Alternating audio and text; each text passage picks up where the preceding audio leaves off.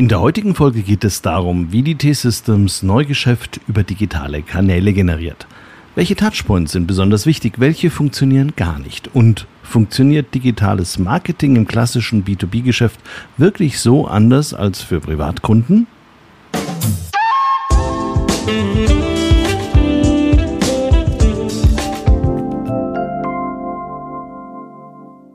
Hallo und herzlich willkommen zu einer neuen Folge von CX Talks. Ich bin Peter Pirner.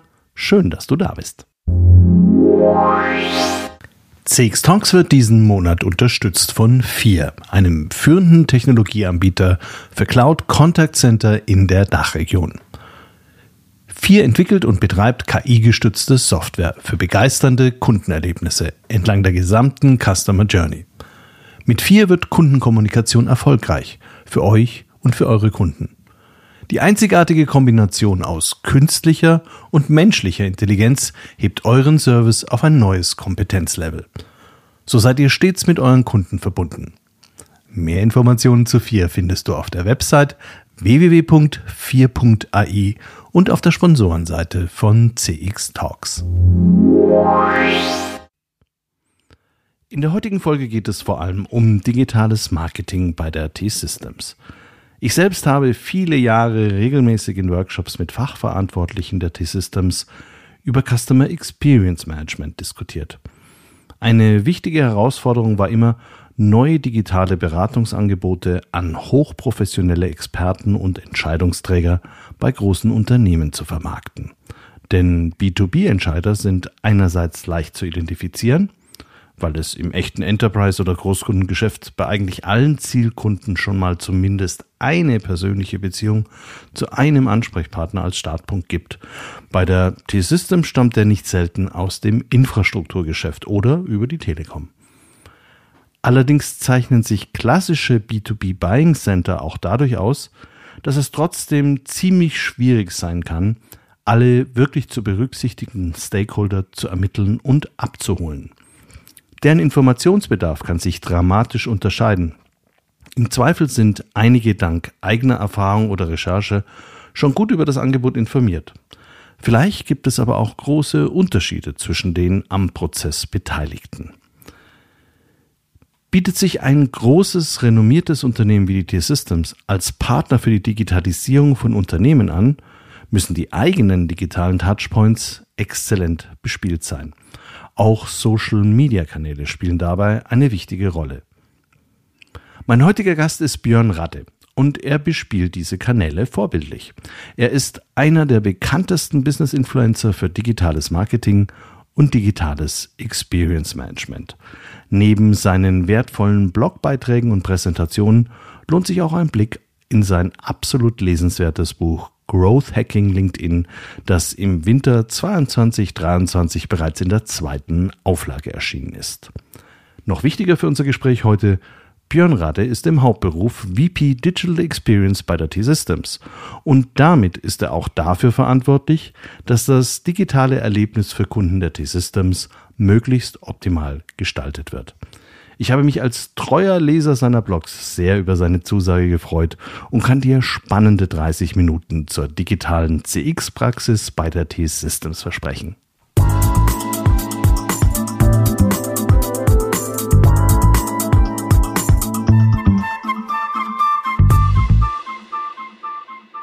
Hallo Björn, herzlich willkommen bei CX Talks. Hallo, schön, dass ich hier sein kann. Björn, nach zehn Jahren Telekom im digitalen Marketing, Produkt- und Innovationsmanagement warst du ein paar Jahre bei der Steigenberger Group tätig mhm. und hast dich ganz intensiv mit der Guest Journey, also der Customer Journey für Hotelgäste beschäftigt. Und du hast sogar ein Buch drüber geschrieben. Ist die Hotellerie aus deiner Sicht tatsächlich weit vorne, was das Kundenverständnis und die Gestaltung des Kundenerlebnisses angeht? Ja und nein. Ja, sie ist wirklich weit vorne, wenn es ähm, um den Gast geht und in den Mittelpunkt zu stellen. Ähm, da ich mich aber mit der Digital Experience beschäftige, ähm, hatte ich gemerkt, zu der Zeit, bevor ein Gast ins Hotel kommt, also sucht ein Hotel auf Booking.com oder Expedia, ist die Digital Experience super, weil die Unternehmen sind ähm, reine Internetunternehmen, die können das perfekt. Und wenn der Gast das Hotel verlässt, dann ist die Digital Experience auch gut, weil man hinterlässt dann eine Bewertung auf TripAdvisor und Co. Das funktioniert auch sehr gut.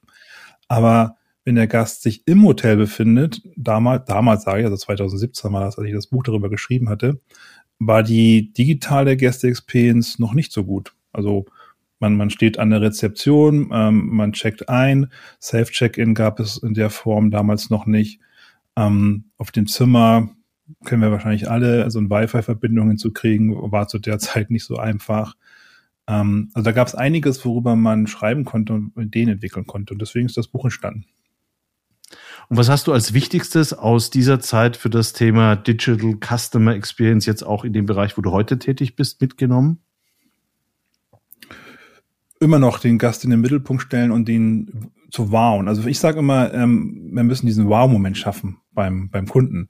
Ähm, wenn ich an einem digitalen Touchpoint bin und ich bin einfach überrascht davon, also positiv überrascht und sage, wow, das hätte ich jetzt nicht erwartet, dann habe ich eine gute Digital Experience geschaffen. Ich, ich vergleiche das immer ein bisschen, es ist zwar fast schon banal, das mit B2B zu tun, aber als wir in der Pandemie waren und der Lockdown ähm, da war, habe ich das erste Mal Essen online bestellt. Bei, ich weiß nicht, ob ich jetzt hier Werbung machen darf, das war, glaube ich, Lieferando, Just Eat auf Englisch. Und das hat halt super funktioniert. Ich konnte quasi bargeldlos bezahlen, was ich ja damals auch äh, das erste Mal quasi entdeckt habe, dass man nicht die Pizza an der Tür bezahlen muss, sondern dass man tatsächlich mit PayPal die Pizza vorher bezahlen kann. Ähm, und bekommt sie dann vor die Tür gestellt und hat das Ganze quasi kontaktlos. Das hat mich schon mal gewowt, das zu bekommen. Und dann kam aber tatsächlich eine, eine Digi Experience, die ich super fand. Und zwar hat mir dann Lieferando jeden Freitag, weil wir immer freitags Pizza bestellt haben, Freitagmittag eine E-Mail geschickt, gesagt, hey Björn, heute ist wieder Pizzatag ähm, wenn du heute Abend bestellst, bekommst du die zweite Pizza für die Hälfte. Und das war der Wow-Moment, wo ich mir dachte, wow, die haben tatsächlich aufgrund meines Verhaltens, aufgrund der Daten, die sie gesammelt haben, ähm, mir eine Empfehlung gegeben und auch noch einen Rabatt dazu. Ähm, und das war eine, eine positive Erfahrung. Und diesen Wow-Moment, den versuche ich auch zu übertragen auf die digitalen Touchpoints, die wir bei T-Systems haben. Sind wir gleich beim Thema. Das wird jetzt ganz besonders interessant, weil dein Beispiel ist jetzt ja B2C gewesen. Wir reden aber heute über B2B, weil bei T-Systems habt ihr ja eigentlich nur Businesskunden und du bist bei T-Systems ja verantwortlich für das Thema Digital Experience Management. Mhm. Äh, vielleicht für diejenigen, die sich gar nicht vorstellen können, welche unterschiedlichen Kunden Typen von der T-Systems heute betreut werden. Kannst du vielleicht mal kurz beschreiben, was es da für unterschiedliche Gruppen gibt? Ja, wir sind ähm, quasi der Enterprise-Dienstleister der Deutschen Telekom, also wie gesagt der B2B-Anbieter der Deutschen Telekom, aber für, die, für das Enterprise-Segment, das heißt für die 400 größten Kunden der Deutschen Telekom weltweit. Ähm, das sind Kunden aus dem Bereich Automotive, ähm, Public Transport, Healthcare. Das sind, das sind wirklich unsere Kunden. Und ja, es ist B2B, aber ich sage immer, es ist für mich mehr Human to Human. Wir, wir reden trotzdem mit Menschen, auch wenn dahinter vielleicht Buying Cycle sind, die Entscheidungen treffen, aber die Entscheider werden auch durch eine gute Custom Experience beeinflusst. Weil letztendlich hat ja der Mensch diese Experience und nicht das unbekannte Unternehmen diese, diese Erfahrung mit einem Touchpoint.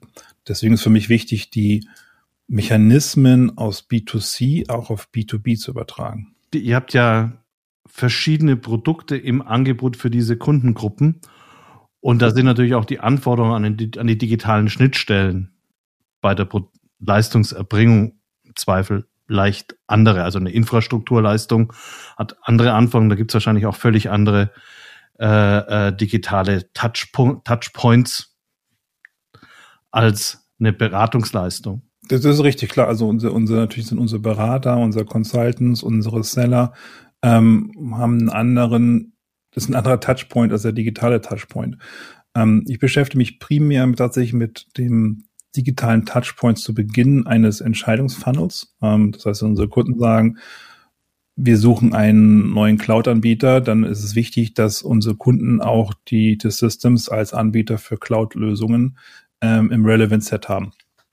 So, und das ist, dass dann der Touchpoint zum Beispiel eine Webseite oder ein Social Media Post zur richtigen Zeit ähm, beim Kunden platziert werden. das, beschäftigt, das beschäftigt mich, das ist mit einer meiner Aufgaben. Also der Fokus ist in dem Fall jetzt ganz konkret das Neugeschäft. Ja und nein, weil wir haben letztlich nur Bestandskunden. Wenn wir die 400 größten Kunden haben, generieren wir Neugeschäft mit den Bestandskunden. Das ist, glaube ich, die Herausforderung, die wir bei Systems haben. Ähm, wir sind nicht jetzt auf, auf Logo-Hunting, weil die größten Unternehmen arbeiten mit uns. Ähm, es geht wirklich darum zu sagen, momentan arbeiten Unternehmen vielleicht mit uns bei einem Produktlinie wie Connectivity, ähm, aber möchten, dass das Unternehmen auch ähm, mit Security oder mit Cloud oder mit IoT mit zusammenarbeitet. Und das ist die Herausforderung genau in diesen Accounts, die wir haben, diesen, diesen Bedarf zu wecken. Beziehungsweise der Bedarf existiert, aber zu sagen, hey, ich gehe auf das System zu und ich kann meinen Bedarf dort befriedigen. Dann bleibe ich jetzt nur noch einen kleinen Augenblick beim Bestandsgeschäft und bin am überlegen, ich mache jetzt wieder eine Pizza. Im Prinzip euer, mhm. euer, euer Geschäftsmodell aufgrund der Kundenstruktur besteht überwiegend aus Cross-Selling und Upselling. Das heißt, genau. das heißt, im Prinzip könnt ihr ja auf Basis der Nutzungs, äh, der, der Nutzung eures Angebots entscheiden, was naheliegende oder auch vielleicht dem Kunden auf den ersten Blick gar nicht so naheliegende Ergänzungen im Leistungsangebot wären, was für die in Frage käme. Äh, wie stark ist im Prinzip schon im Vorfeld zu einer sehr frühen Phase der Sales Journey jetzt aus eurer internen Sicht das vorbereitet, dass der Vertrieb im Prinzip gute Vorschläge dafür bekommt, was genau für diesen Kunden in dieser spezifischen Situation passen könnte? Also natürlich zwei, zwei Ansätze. Zum einen schauen wir auf die Daten. Also wir wissen, okay, wenn Kunde A, so ein bisschen wie bei Amazon, dieses, ich, ich habe A gekauft, also könnte auch B gut passen. Ähm, so ähnlich machen wir es natürlich auf unseren Daten auch. Wir schauen, was hat eine Großteil unserer Kunden ähm, im Bestand und was haben ein paar Kunden dazugekauft, passt das für andere Kunden auch. Also zum einen ähm, schauen wir auf die Daten und analysieren die Daten. Zum anderen, und das fällt wieder in mein Aufgabengebiet, ist es, ähm, unsere Seller dahin zu bringen, aktiv auf Social Media zu sein und dem Kunden zuzuhören. Also worüber redet der Kunde oder wo reden Mitarbeiter des Kundens? Was sind Herausforderungen, die eventuell in, in Posts ähm, zu lesen sind? Also wir achten hier sehr stark auf Social Selling, ähm, Social Listening. Ähm, weil für mich ist das, das Thema Social Selling geht nicht darum, tatsächlich Social zu verkaufen, sondern dem Kunden zuzuhören auf sozialen Medien. Der Verkauf wird wahrscheinlich dann offline stattfinden oder auf einer Messe trifft man sich nochmal und die Verträge werden geschlossen. Aber das Zuhören ähm, des Kundens oder der einzelnen Entscheider des Kundens passiert auf Social Media. Und da kommt wieder das Thema Digital Experience ins Spiel. Das wäre jetzt, wenn wir so eine typische Sales Journey uns vorstellen, äh, in einer relativ frühen Phase, wo hoffentlich der Kunde schon mal selber äußert, was er gerne, äh, welches Problem er gerade im Prinzip äh, für sich sieht, was unbedingt zu lösen wäre. Aber äh, wie lange dau wie lange macht er das denn im Vorfeld? Also wie lange dauert denn im Prinzip so eine typische Sales Journey für komplexere Produkte, die ihr so anbietet? Also wie lange muss ich dazuhören? Schon teilweise lang. Der Punkt ist, es gibt auch hier wieder zwei Arten von Kunden. Die einen Kunden ähm, können das Problem benennen und dann versuchen wir gemeinsam eine Lösung zu identifizieren, ähm, auch in Form von Workshops Design Thinking Workshops. Ähm, wir haben im Innovation Center in München die Möglichkeiten, auch Technologien ähm, auszuprobieren, also zu sagen, wie funktioniert eigentlich eine Blockchain-Technologie, das zu zeigen, wie funktioniert eigentlich Virtual Reality und zeigen das dann tatsächlich vor Ort und versuchen dort Lösungen zu erarbeiten. Das andere ist tatsächlich, dass Kunden genau artikulieren können, welche Lösung sie möchten ähm, und auch darüber sprechen und sollten natürlich dann die Lösung auch auf unseren digitalen Kanälen finden. Das kann variieren zwischen sechs Monaten bis anderthalb Jahren tatsächlich so eine, so eine Journey, je nachdem, ähm, wie weit ein Kunde schon ist und welche konkreten Vorstellungen er hat und wie, wer, wie sehr tatsächlich des Systems dann im Relevance Set drin ist und wir bei RFPs auch berücksichtigt werden. Habt ihr eine dokumentierte Customer Journey für, für den Sales-Bereich, für den Kauf? Wir haben, Nutzt ihr sowas? ja und nein. Also wir haben natürlich Customer Journeys, je nach Persona.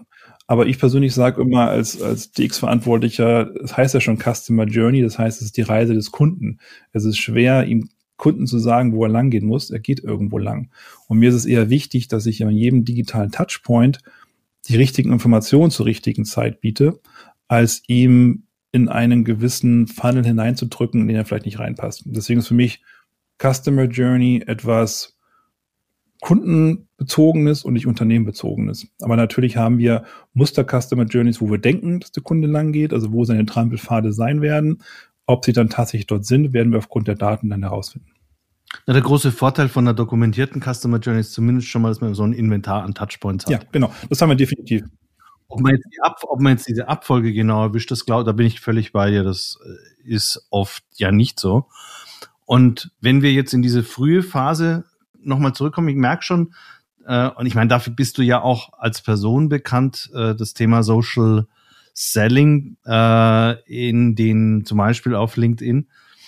Äh, hat, wie, wie relevant ist dieser Touchpoint in beide Richtungen. Also zum einen Menschen von T-Systems, die sich auf diesem Touchpoint präsentieren, beziehungsweise im Umkehrschluss Kunden, die ihr Problem da schildern. Hast du da Erfahrungen dazu? Also spielt das eine große Rolle? Na gut, für mich persönlich natürlich schon, weil es meine Verantwortung nicht, definitiv. Und ich rede auch sehr viel darüber. Ich versuche auch als Role Model zu fungieren und zu zeigen, so, so geht es, so kann es funktionieren. Ähm, natürlich haben wir gewisse Daten, also wir sehen, die Aktivität unserer Mitarbeiter, Seller, aber auch des C-Levels im Vergleich zu anderen Unternehmen, ähm, welche Reichweite damit generieren. Also wir generieren auch Impact anhand von Zahlen.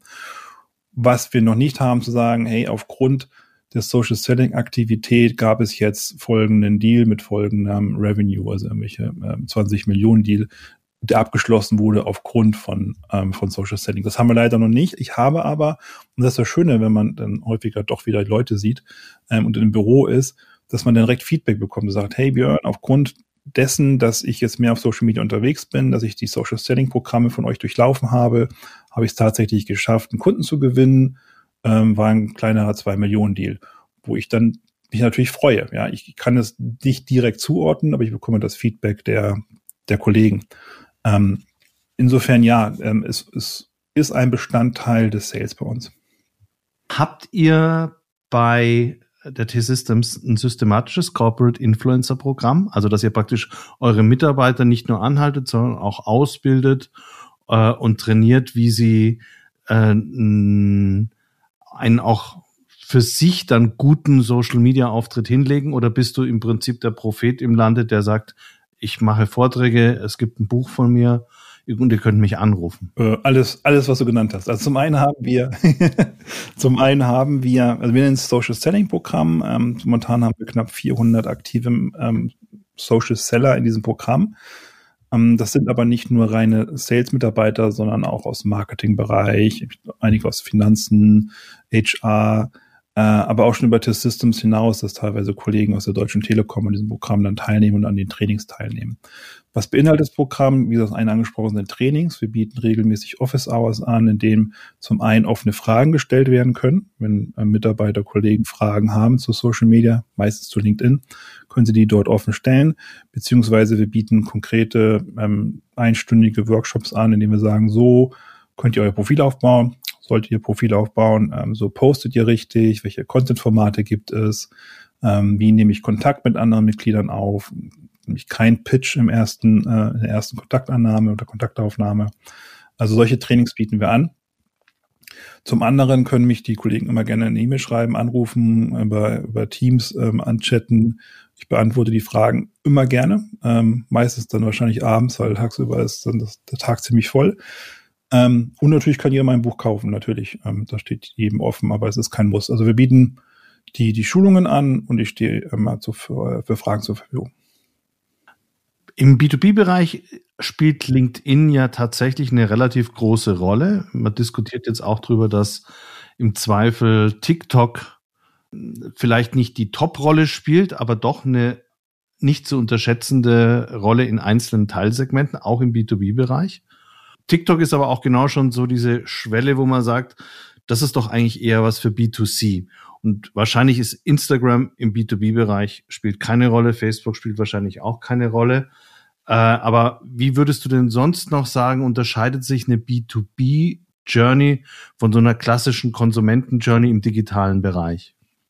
Also ich würde nicht sagen, dass ähm, Instagram und Facebook keine Rolle spielen. Es ist ähm, wenn wir unterscheiden zwischen dem organischen und dem Paid-Bereich, spielt definitiv Facebook und Instagram spielen eine Rolle, weil ich treffe da meine Zielgruppe auch. Ähm, beim organischen Bereich ist es ein bisschen schwer, weil Instagram lebt insbesondere von Bildern und so einen eine Cloud irgendwie darstellen in Bildern ist halt schwer. Da muss ich halt ein Rechenzentrum fotografieren und es ist auch nicht dauerhaft sexy, Rechenzentrum zu zeigen. Es gibt schon Liebhaber von Rechenzentren. Also. Es gibt sicherlich Liebhaber von Rechenzentren. Aber was gut funktioniert, ähm, sind Reels äh, auf Instagram und auch TikToks ähm, im HR-Bereich, dass man einfach die, den Bereich zeigt, in dem man arbeiten kann und ein bisschen Einblicke generiert ähm, in die zukünftige Arbeitswelt. Das funktioniert ganz gut. Also das, das äh, stelle ich mir auch gut vor. Ähm, teilweise machen wir es, teilweise nicht, weil es halt wirklich auch sehr viel Arbeit und Aufwand ist. Ähm, gebe ich auch zu, wenn man so viel Kanäle bedient.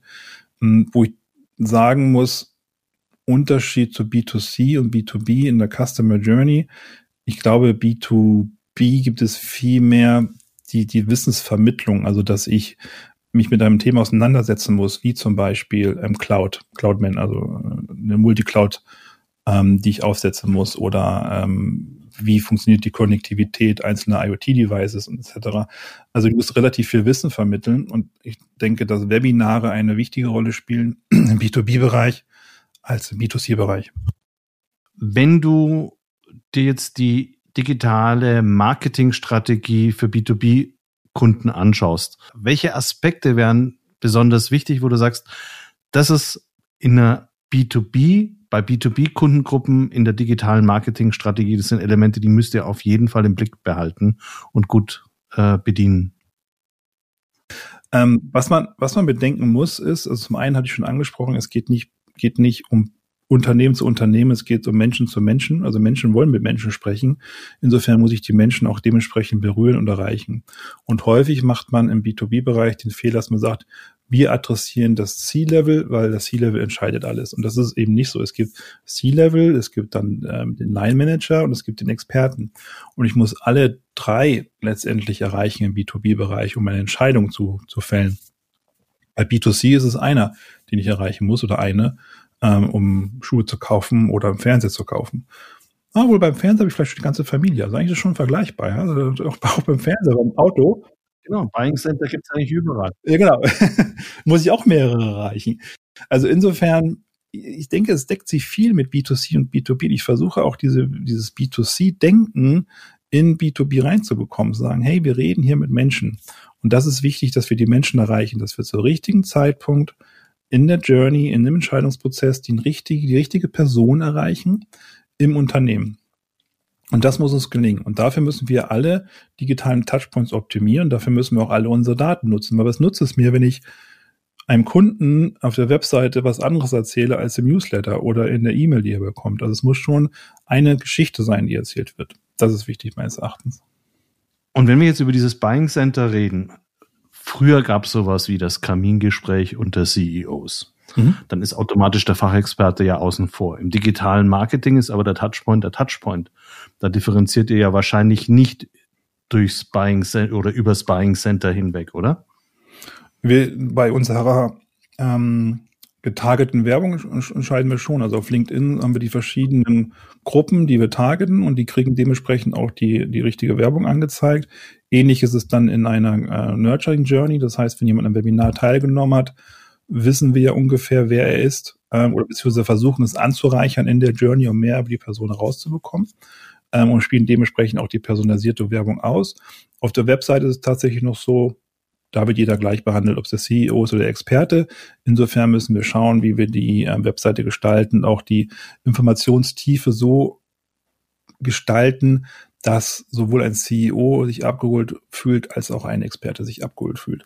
Also das versuchen wir definitiv, ja. Also auf der Web Webseite ein relativ einheitliches Content Management, aber sobald ihr praktisch in der Journey etwas weitergekommen seid, versucht ihr das Content Management entsprechend tiefer oder äh, strategischer oder äh, eben in den unterschiedlichen für die Zielgruppe geeigneten Formaten auszuspielen. Genau, also wir versuchen auf der Webseite auch, also wir, wir gehen natürlich dann tiefer rein in gewisse Themen, wobei ich auch sage, unsere Webseite ist kein IT-Studium, es ist immer noch eine Webseite und wenn man immer mehr Informationen haben möchte, dann ähm, bitte ich eben um Kontaktaufnahme, dass man den Experten dann am Telefon hat oder eben per E-Mail austauscht, weil so kommt man auch in Kontakt mit den Kunden. Sonst ist es natürlich sehr ja, anonym. Ähm, wenn der Kunde sich dann meldet und sagt, er hätte gerne mehr Informationen, dann wird es dann äh, ist er nicht mehr so anonym und man kann auch dann besser beraten und kann ihn dann dementsprechend auch nurturen und in die Journey einladen quasi. Ähm, aber ich gebe dir recht, also erstmal, jeder auf der Homepage ankommt, ist erstmal neutral und je nachdem, welche Informationstiefe jemand wünscht, ähm, kann er sich in der Homepage besser oder weiter runter navigieren beziehungsweise aus den einzelnen Touchpoints heraus hat man natürlich direkt einen Einsprung in die Unterseiten, die dann eher detaillierter sind. Habt ihr für eure Kunden auch sowas wie eine Kunden, eine digitale Kunden-Community? Sowas gibt's ja im Consumer-Bereich relativ häufig mittlerweile bei großen Unternehmen. Wir haben, da muss ich lügen, also für ein Produkt war ich selbst daran beteiligt, eine Kunden-Community zu haben für ein Cloud-Produkt, wo Kunden sich untereinander austauschen können. Ähm, wir haben es jetzt aber nicht, dass wir einen Login-Bereich haben und dann kann sich da jeder über alles austauschen. Das existiert noch nicht. Noch nicht, aber Gute Idee. Das ist eine, ist eine super Idee und funktioniert im äh, Consumer-Bereich ganz hervorragend, zum Beispiel im Innovationsmanagement oder im Qualitätsmanagement. Jetzt würde mich tatsächlich noch interessieren, weil du ja dich sehr intensiv auch äh, mit der Zukunft des digitalen Marketing beschäftigst. Auf der einen Seite sagst du, Verkaufen oder Marketing ist auch im B2B vom Mensch zu Mensch. Auf der anderen Seite sehen wir aber ja auch eine starke Bewegung hin in Richtung Marketing Automation. Man nimmt über Bots und äh, Avatare das menschliche Element, zumindest dann im Customer Service, wenn es verkauft ist, auch wieder raus. Glaubst du, dass erfolgreiches digitales B2B-Marketing tatsächlich in Zukunft so menschlich ist oder ist es einfach nur sehr personalisiert, aber technisch? Auch hier wieder beides, weil ähm, die Marketing-Automatisierung brauchst du auch Menschen. Du brauchst Menschen, die sich überlegen, wie baue ich diese Journey auf?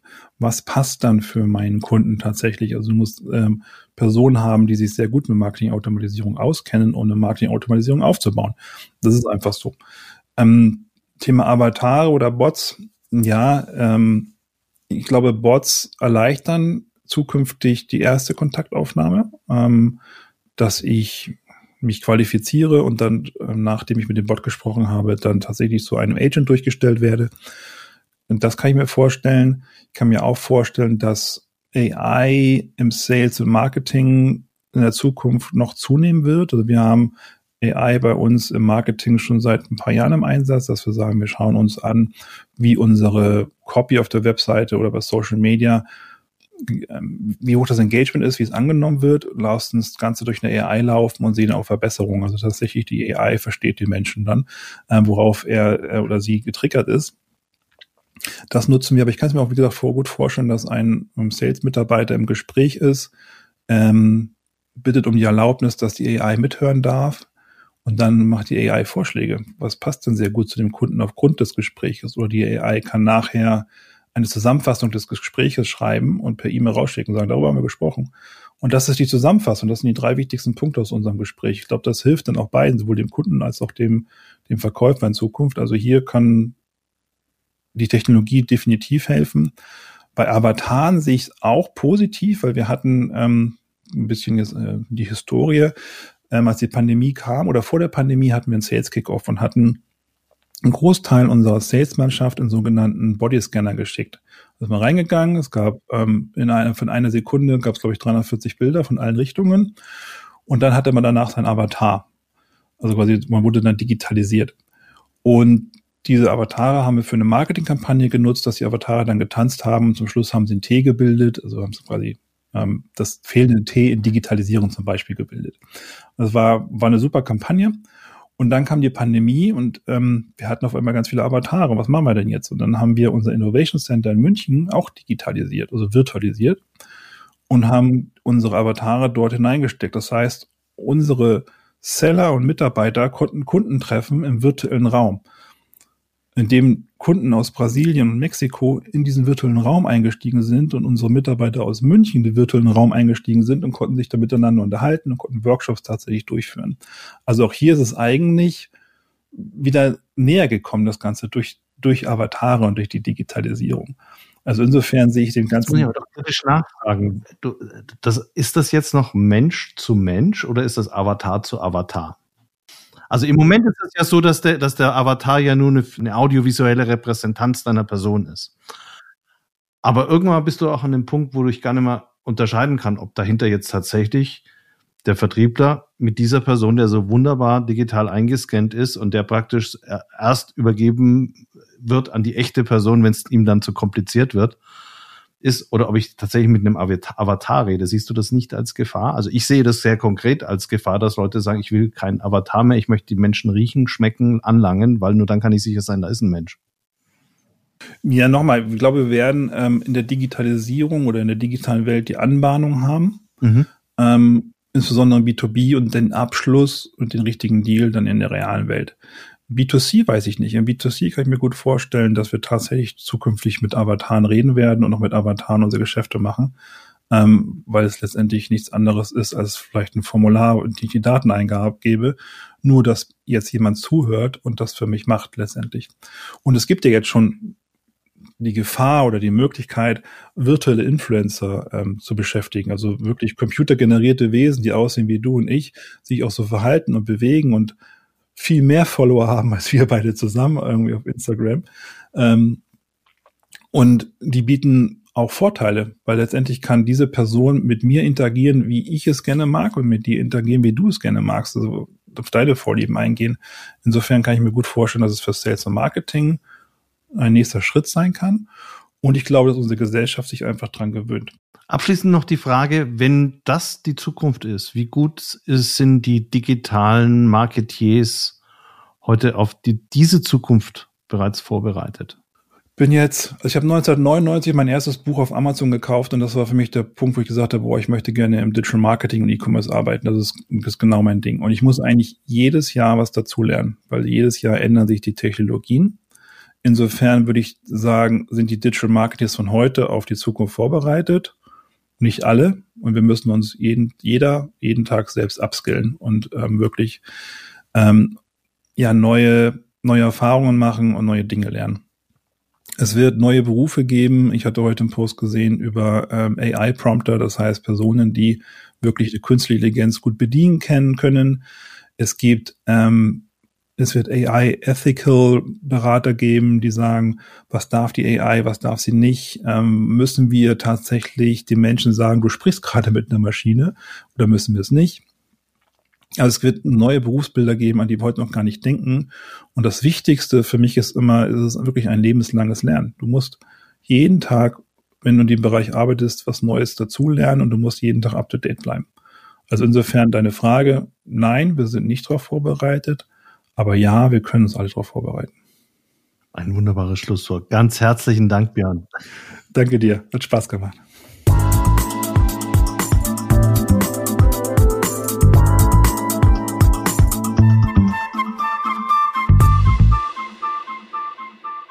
Das war Björn Rade, VP Digital Experience bei der T-Systems. Die Links zu seinen Blogs und zum Buch von Björn findest du wie immer in den Show Notes.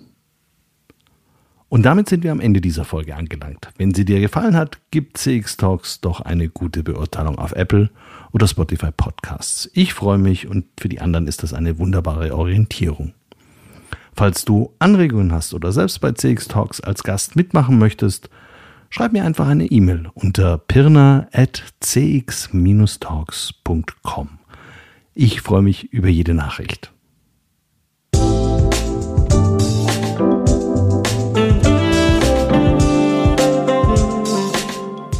Das war CX Talks, der erfolgreichste deutschsprachige Podcast für Customer Experience Management. Mehr Informationen zu CX Talks findest du im Newsletter des ICEM, auf LinkedIn und unter www.cx-talks.com.